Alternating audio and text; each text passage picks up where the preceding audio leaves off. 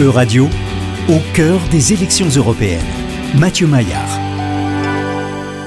Bonjour Mathieu Maillard. Bonjour Laurence. Mathieu, vous nous parlez aujourd'hui du président du Parti populaire européen, le PPE, qui est le premier parti à l'échelle du Parlement européen.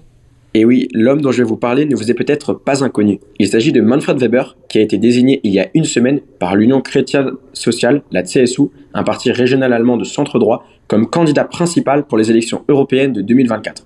Suite à sa nomination unanime par la direction de la CSU, Manfred Weber a souligné devant ses partisans que les élections de juin prochain constituaient un moment charnière face aux pertes attendues selon lui pour les partis centristes et le virage vers la droite pris par l'Europe. Est-ce qu'il a fait d'autres déclarations importantes? Oui, il a notamment rappelé que ces élections européennes marquaient selon lui le choix de notre destin et il a beaucoup insisté sur le défi que représente le maintien d'une majorité pro-européenne, ce qui est le cas actuellement, mais ce qui pourrait ne plus l'être en 2024 si les deux groupes d'extrême droite du Parlement européen venaient à remporter les élections. Il s'est également exprimé sur plusieurs thèmes clés selon lui euh, qui seront au cœur de la campagne. Il a beaucoup insisté sur la puissance économique et sur l'immigration et il veut axer sa campagne sur les intérêts de la Bavière, son parti étant confronté à une forte concurrence régionale. Il a notamment affirmé que choisir la CSU, c'est choisir la Bavière et c'est rendre la Bavière forte à Bruxelles. Alors du coup, la Bavière sera au cœur de sa campagne pour les élections européennes de 2024.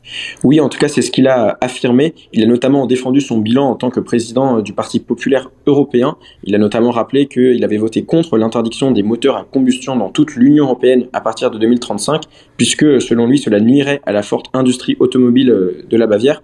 Il faut aussi rappeler euh, à nos auditeurs que la CSU est le parti frère bavarois de la CDU, avec laquelle elle forme le plus grand groupe de partis d'opposition d'Allemagne au sein d'une Bundestag depuis les dernières élections. La CSU a longtemps dominé la politique dans l'État régional de Bavière, mais elle a subi la pression de partis de droite tels que euh, l'Alternative für Deutschland et le parti euh, Électeur Libre. Et lors des dernières élections régionales, elle n'est pas parvenue à obtenir une majorité absolue ses rivaux de droite ont progressé collectivement de près de 10% et le parti aura donc beaucoup à lors des prochaines élections, tout comme son chef, le Premier ministre bavarois Markus Söder, qui envisage d'ailleurs de se présenter au poste de chancelier en 2025.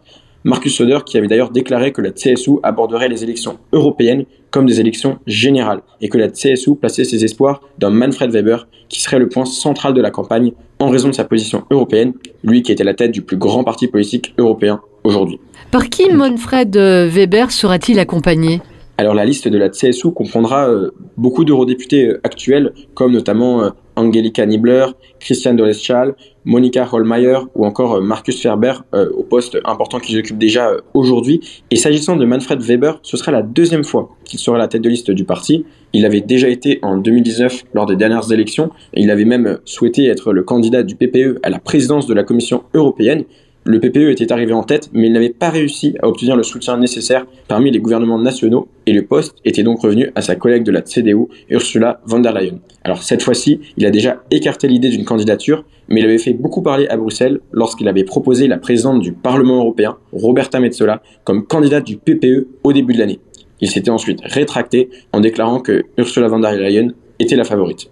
Et d'ailleurs, S'agissant de la présidence euh, de la Commission, Ursula von der Leyen bénéficie également du soutien euh, du chef de file de la CDU, Friedrich Merz, si elle décide de se présenter euh, à nouveau. La présidente de la Commission attend d'ailleurs toujours d'annoncer sa candidature pour des raisons stratégiques, la CDU devant programmer la conférence de confirmation de sa nomination environ 5 à 7 semaines avant l'élection, selon plusieurs médias. Merci beaucoup Mathieu Maillard. Merci Laurence.